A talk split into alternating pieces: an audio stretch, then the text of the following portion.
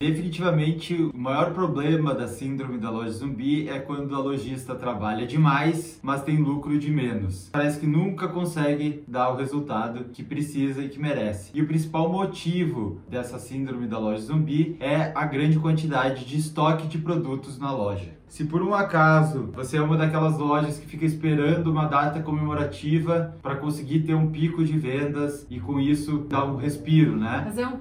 Esse é um sinal de que pode estar tá né? tendo já, esse já problema. Tá, já tá precisando uns aparelhos ali para respirar, né? Ou também fica naquela situação, sempre postando novidade. Chegou com produto novo, é novidade. E sempre nessa busca por novidades. Ou até se acredita que precisa ter sempre mercadoria nova na loja para conseguir ter algo atrativo para fazer o cliente vir. Então, cuidado, a sua loja pode ser uma loja zumbi.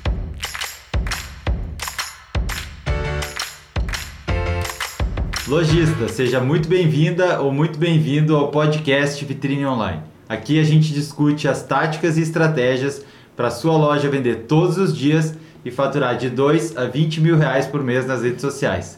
Eu sou o Francisco. E eu sou a Luísa. E no episódio de hoje o assunto é o seguinte: cuidado, a sua loja pode ser uma loja zumbi.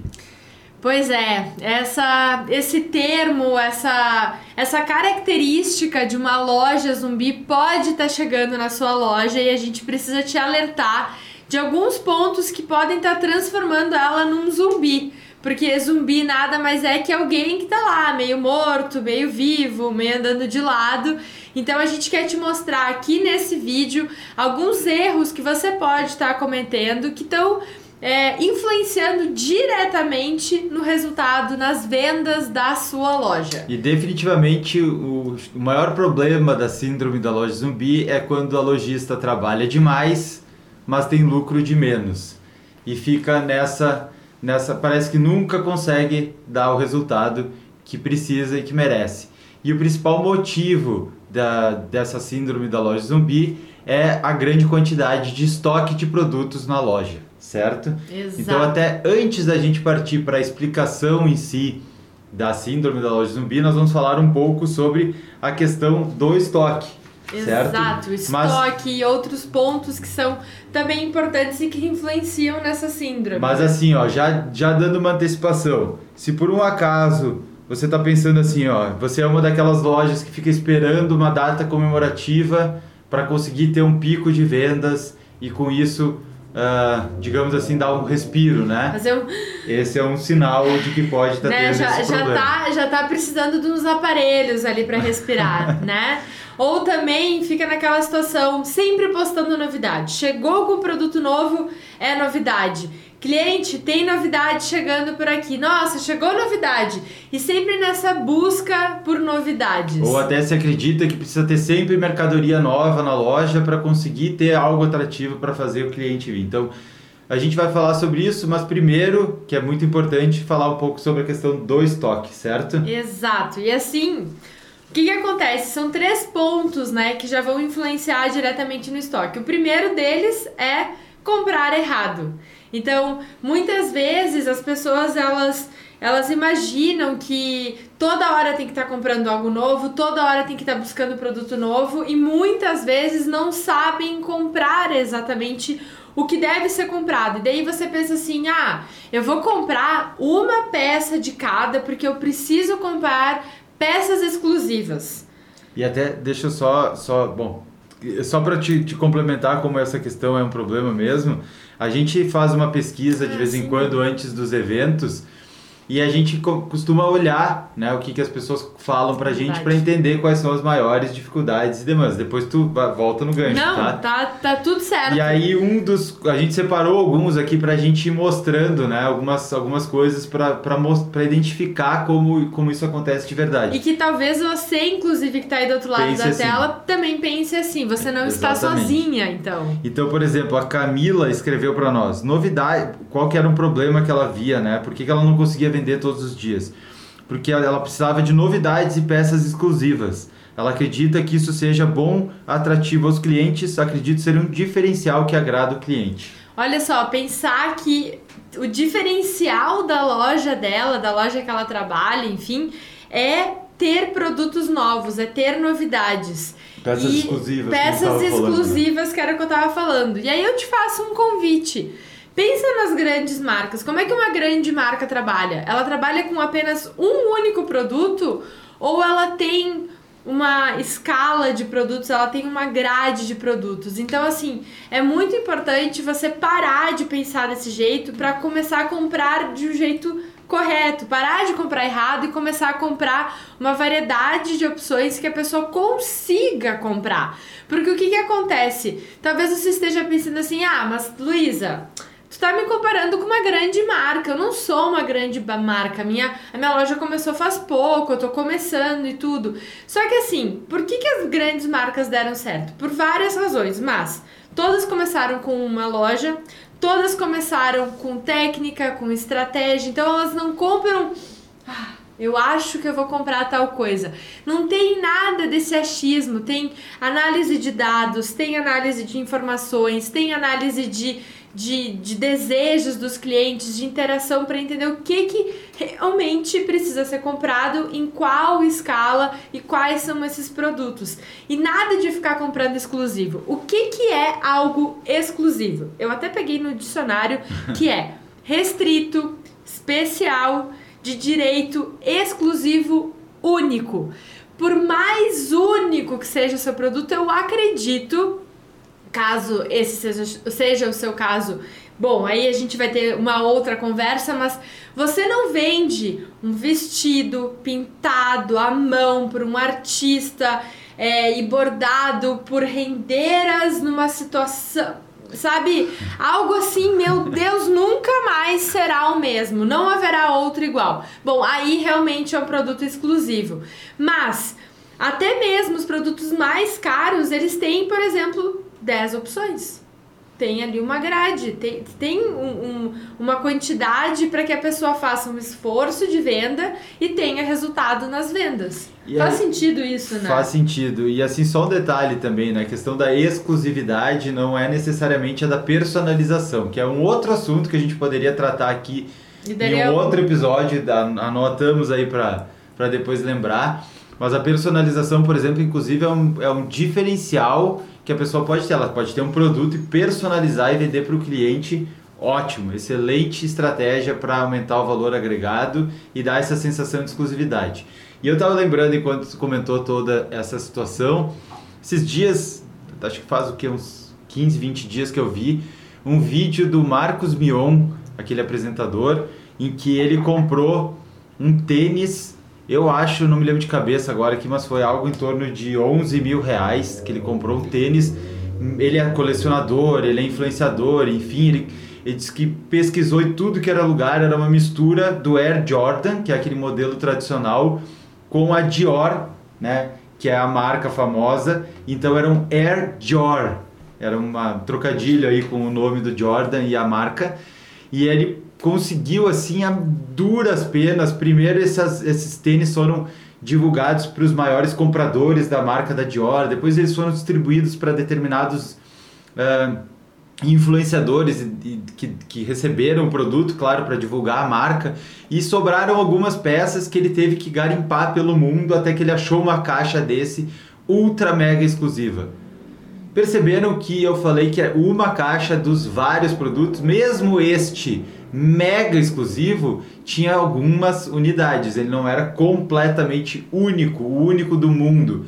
É- é- olha, assim, não ó, é a situação, é raríssimo, raríssimo, raríssimo e não se sustenta, não é a nossa situação, não é a situação do, na das grande lojas maioria que das lojas, né? Exato. E assim, ó, existe uma coisa que é muito importante, eu preciso ser bem realista.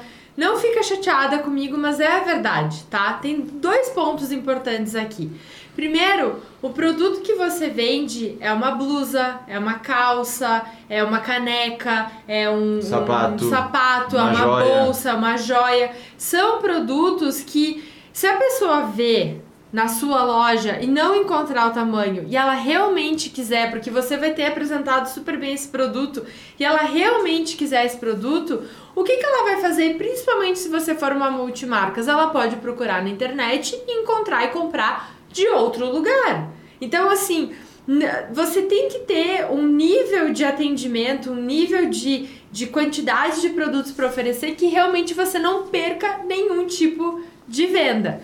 E daí talvez tenha alguém do outro lado da tela que deve estar pensando assim: ah, mas Luísa, ok, tudo bem, isso eu até entendo, mas a minha cidade tem 3 mil habitantes.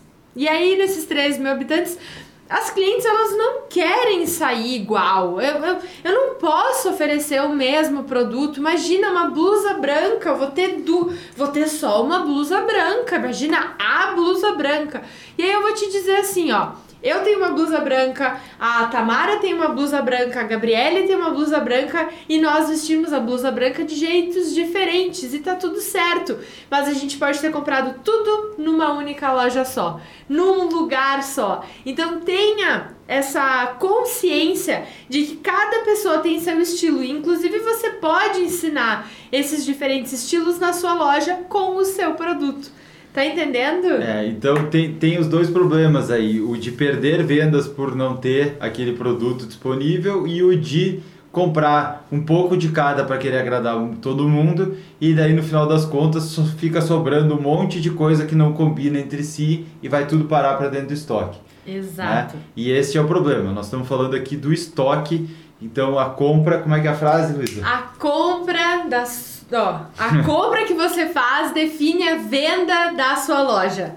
Minha frase. É, abre aspas, fecha é, aspas. Então, assim, ó, a compra que você faz define a venda da sua loja. Então, se você compra uma peça só e daí você vai lá, faz todo um esforço de venda, mas aí só tem um PP. E aí eu sou G, e aí como é que faz? É. Eu não vou comprar de ti, você vai perder uma venda. Bom, concluído que é importante assim, comprar. parar, comprar certo, parar de comprar errado. Comprar de forma planejada, estratégica, levando forma... em consideração o público-alvo, levando em consideração as campanhas.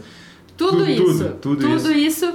A gente vai para um segundo erro que é muito comum, que a gente vê várias vezes, que é não conhecer o estoque. Ah, o estoque, aquele buraco negro dentro da loja, né? Aquele, aquele lugar que a gente vai lá, abre a porta atira as coisas e não quero nem saber o que, que tem lá dentro. Eu acho que é né? lá que mora o zumbi, né? Talvez lá mora o zumbi.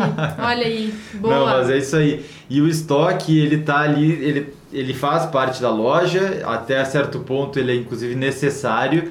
Né? E, ele... e nenhuma loja sobrevive se não tiver estoque, né? E é muito importante saber, frequentar o estoque, né? Entender o estoque, não transformar ele naquela área proibida onde o produto não vendeu, passou a validade, entre aspas, dele, vamos jogar tudo lá no estoque. E um dia, se um dia aparecer alguém pedindo, eu vou talvez lembrar, não é assim que funciona.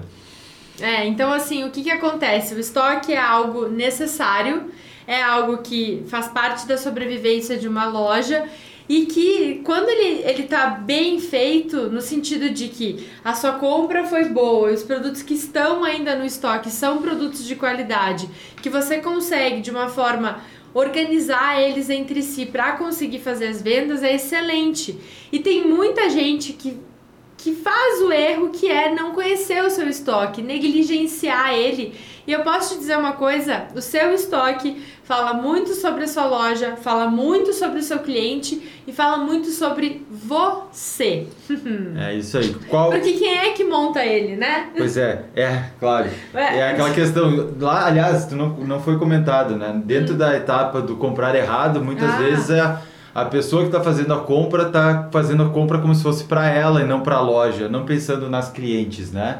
E se o produto caiu lá no estoque, a gente vai falar mais adiante, seria ele não, ele não deixou de ser um bom produto, ele só não vendeu naquela oportunidade. Você não pode abandonar ele e esquecer. De certo? deixar ele lá ao. É, mas isso, abandonado. isso é para mais adiante. Então, se por exemplo, se você olhar o estoque, você vai identificar qual o produto que mais vende. Certo? Essa claro. informação tá lá. Qual que menos vende? Também vai Quem tá é lá. o meu cliente? O que, que ele costuma comprar e o que, que ele costuma não comprar? O que, que será que eu estou comprando que no final das contas é um produto que eu quero e não que o meu cliente quer, ou que eu comprei pensando em uma cliente específica que nunca mais apareceu aqui, tô lá com, com o que cliente tá em... com o estoque empenhado, né? Empenhado. Que mais? Uh, quanto que você, quanto que o seu cliente gasta na sua loja? É, o que, que tem no seu estoque são coisas que você comprou para você ou coisas que você comprou pensando no conjunto da loja? Ou ainda, quando você comprou, qual que era seu estado de espírito? Você estava ansiosa? Você estava encantada com aquela quantidade maravilhosa de lojas, naquele lugar que você foi, talvez lá no, no Brás, no ou no Bom Retiro. Retiro, ou quem sabe em Minas Gerais, ou em Santa Catarina, no Paraná. Depende aonde você faz as suas compras, mas é, é de encher os olhos. A quantidade de opções que o pessoal mostra numa loja de atacados, tu fica assim, ó, nossa senhora. E aí, claro que mexe com a ansiedade. E isso tá tudo lá no estoque, refletido lá, estampado. E às vezes você vai lá, fecha a porta e diz: Ah, esqueci, nem tem mais, né? E fica produto parado lá empacado e é dinheiro parado. É isso aí. Né? E, e o outro grande problema que, que tem relação com estoque, e definitivamente este é um grande problema, é só focar em vender novidades. Nós, inclusive, tivemos um episódio onde falamos sobre isso né? Mas vamos aprofundar um pouco mais aqui agora. E aí eu vou trazer os dois comentários que a gente buscou lá na nossa, na nossa pesquisa. pesquisa. Vai lá, então. Que um é da K e ela falou assim: pode ser pelo momento em que vivemos, por que, que ela não vende todos os dias? Pode ser pelo momento que vivemos de pandemia ou por não postar novidades todos os dias. Hum, interessante. E a Luciana botou assim: não tenho, ó, atenção nesse comentário porque aqui, ó, tem um uma essência, um problema bem interessante. Não tenho mercadoria nova, sempre acho que as minhas clientes gostam de novidades, é tanto que estou mudando minha estratégia de pedidos. Ela está mudando a forma de funcionar a loja dela porque ela precisa apresentar sempre novidades. Mercadorias novas, ter sempre coisas novas para apresentar. E né? aí a grande questão é: novidades é a mesma coisa que produtos novos? Hum. Esta é a grande diferença. Ai. Esta é a questão. Uma coisa é apresentar novidades, a outra coisa é ter produtos novos. Né? Não são a mesma coisa, não. são coisas distintas. Mas Isso... Vamos falar uma frase? Fale. Novidade não é sinônimo de produtos novos. É isso aí. E especialmente nas redes sociais, as pessoas elas não têm consciência se aquele produto é novo ou não é novo. É, a gente comentou esse, nesse, naquele outro episódio, eu acho que eu peguei o, esse caderno vermelho aqui. Ele é novo ou ele é novo? Não é novo. Se você está vendo pela primeira vez, ele é novo. Ele é uma novidade. Então ele é uma novidade. Mas eu posso ter esse caderno aqui há meses, anos na loja e eu nunca tinha apresentado para você, porque você chegou hoje no perfil da loja. Então para você tudo que eu apresentar é novidade. Certo? E assim, a única pessoa ou as únicas pessoas que vão saber se esse produto é novo, é velho, é do ano passado, é desse ano, acabou de chegar, é de três anos atrás, é você e a sua equipe. E deu. Ah, mas Luiz, o cliente repara. Ah, é? Ele é o FBI agora. ele virou o FBI. Ele é o FBI do estoque. Ele tá lá sempre assim. Peguei. Olha ali, aquela jaqueta eu já vi semana passada. Aquela jaqueta eu vi em, em, em, setembro de 2020. Era é. a mesma jaqueta e não vendeu, então tá no estoque. é, não, ó, hashtag FBI do estoque. FBI do estoque.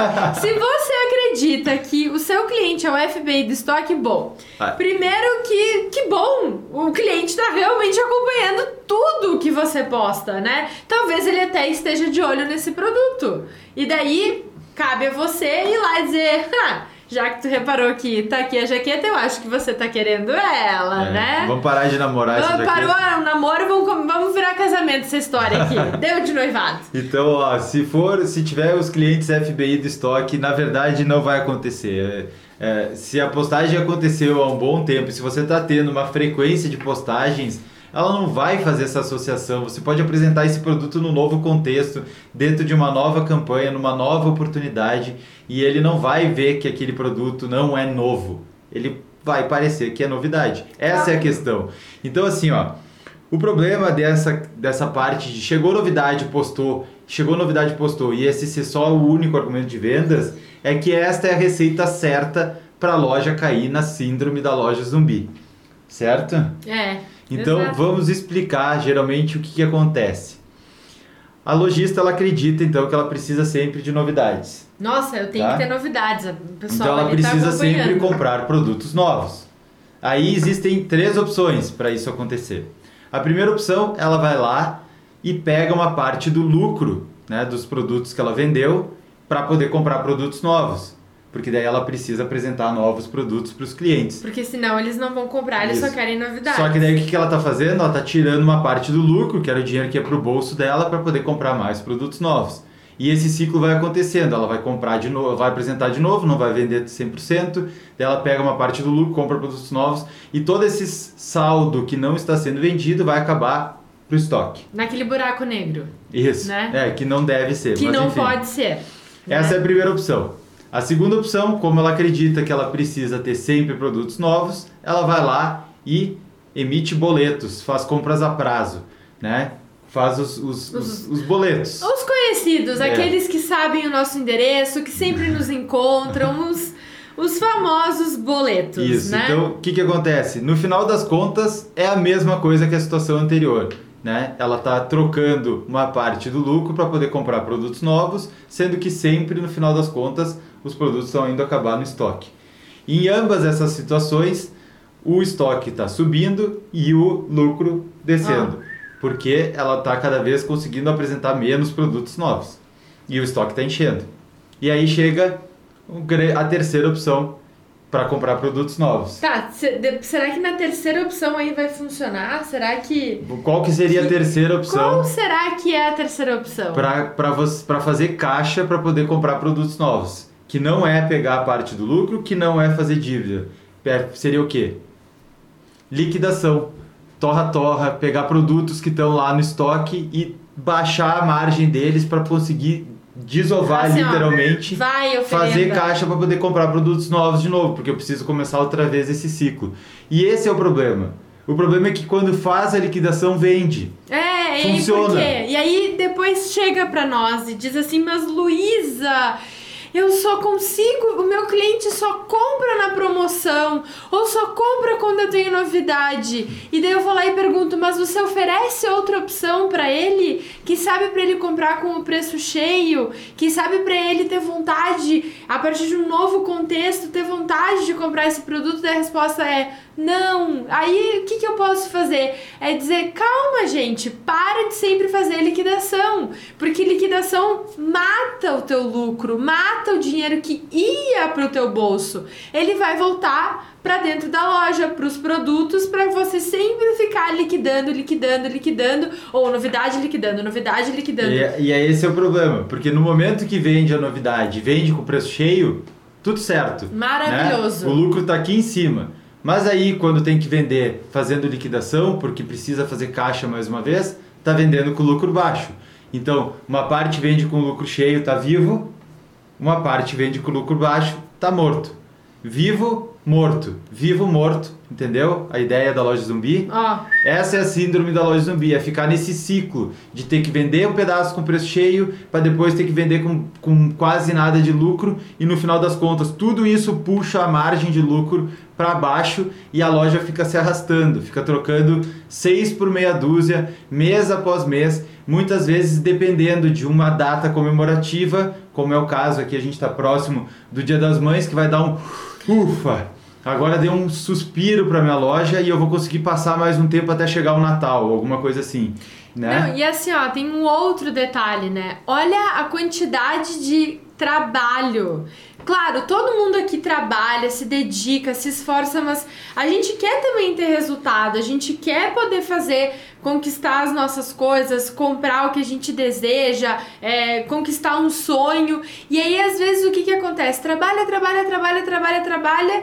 E aí não vê a cor do dinheiro, fica lá só só naquela naquele naquela onda, naquela síndrome mesmo, porque é algo que não larga a loja, porque é meio que vicioso até. E tem né? muitas lojas que fazem isso, tá tudo bem, elas fazem isso por anos e funciona, E tá. mas será que é a única maneira? Será que essa é a forma mais inteligente de se fazer isso?